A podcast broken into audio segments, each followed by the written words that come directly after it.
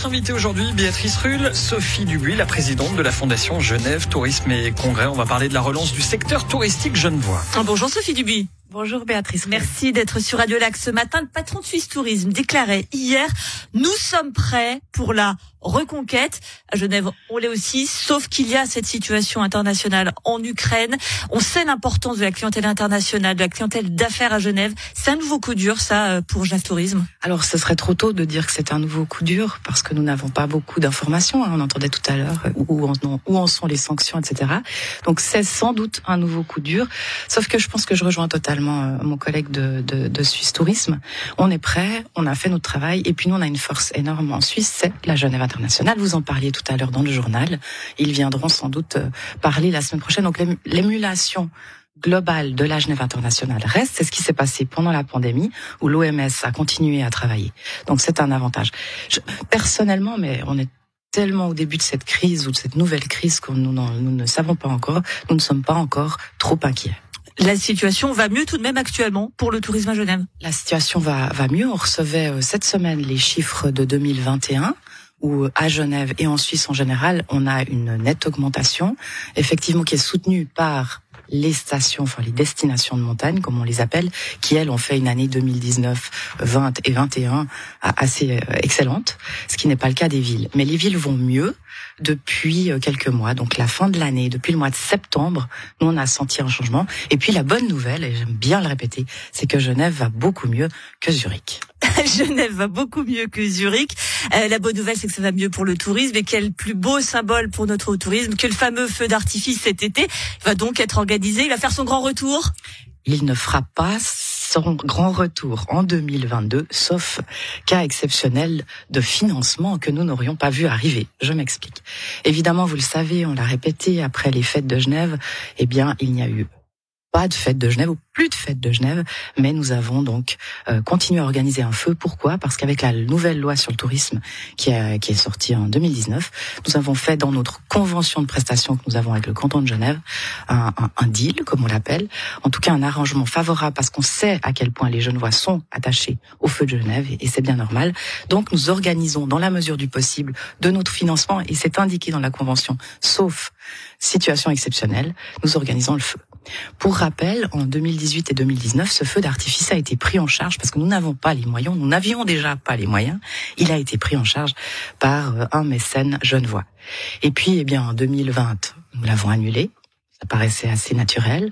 En 2021, nous ne pouvions pas, euh, pour des raisons de sécurité, pour des raisons de, euh, de conditions euh, que nous connaissons tous, l'organiser. Et puis, nous venons de terminer ces fameuses mesures il y a deux semaines à peine. Donc effectivement, c'est un peu compliqué.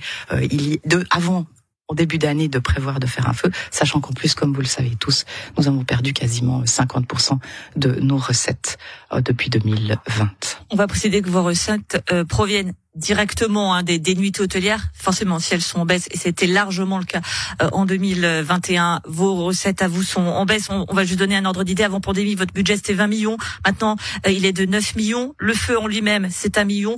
Genève Tourisme n'organise donc pas cette année ce feu d'artifice. Est-ce que vous êtes quand même encore à la recherche d'un mécène privé, d'une fondation qui ne dirait pas son nom, par exemple? Alors au-delà de l'argent, évidemment, il y a aussi euh, ben, il y a un aspect humain parlons des gens. Et nous, comme vous le savez, nous avons aussi euh, licencié beaucoup de personnes, malheureusement. Et euh, donc, nous n'avons pas en plus, euh, on va dire, les capacités humaines, de ressources humaines, d'organiser un tel feu. J'ai été dans l'événementiel, j'ai travaillé à Palexpo. On n'organise pas euh, le feu d'artifice euh, quelques mois avant. C'est quelque chose que nous avons commencé toujours très très tôt, avec une grande réflexion, à savoir comment va évoluer aussi le feu d'artifice. Ça, on peut en parler. Est-ce qu'on doit garder un feu d'artifice tel qu'il est? On a eu ces discussions au sein. Ça veut dire que c'est la fin du feu d'artifice. Trois années sans feu d'artifice, on s'interroge. Alors c'est une bonne question. Ce que nous allons devoir faire, c'est s'interroger sur 2023 parce que la convention se termine en 2023. Donc 2023 est une année importante. La crise ukrainienne, si elle devait, euh, se, on va dire, se prolonger ou, ou, ou faire des, des, émules, eh bien, aura un impact aussi. Donc on va s'interroger sur 2023 et sur la suite. Mais je vous rassure, on a déjà fait ce travail en 2019 avant la pandémie, en 2020 et en 2021, de se poser la question comment doit évoluer le feu? Parce que le feu, avant, c'était en fait les fêtes de Genève. Et je, vraiment, je voulais aussi insister aujourd'hui sur le fait que il se passera beaucoup de choses à Genève cet été. On se focalise sur le feu. J'allais y venir. Il y a, en 2019, vous aviez installé le village suisse, la Grande Roue. Est-ce que ça, on va les retrouver au moins? Donnez-nous un peu d'espoir. Alors, c'était avant la mission de Genève d'organiser, de, de faire tout ce travail. Et puis, depuis justement cette nouvelle loi, la mission vraiment claire de Genève Tourisme, c'est de faire la promotion de Genève à l'extérieur et de s'occuper de l'accueil, l'accueil du touriste qui vient à Genève. Et puis nous n'avons plus du tout cette mission d'organisateur. Donc nous avons beaucoup travaillé avec la ville de Genève et depuis l'année dernière avec toutes les communes genevoises pour aussi sentir ce dont elles avaient besoin et voir qu'est-ce qu'elles organisaient. Un peu moins de bling bling, un peu plus de concret. Et c'est justement ce que fait la ville de Genève et les communes. J'aime bien citer Carouge parce qu'il y a d'excellents exemples aussi euh, d'animation de, à Carouge. Donc beaucoup plus d'authenticité et de ce dont les gens ont besoin. Les aubes, les aubes qui s'appelaient euh, les aubes musicales. les aubes musicales, elles deviennent les aubes.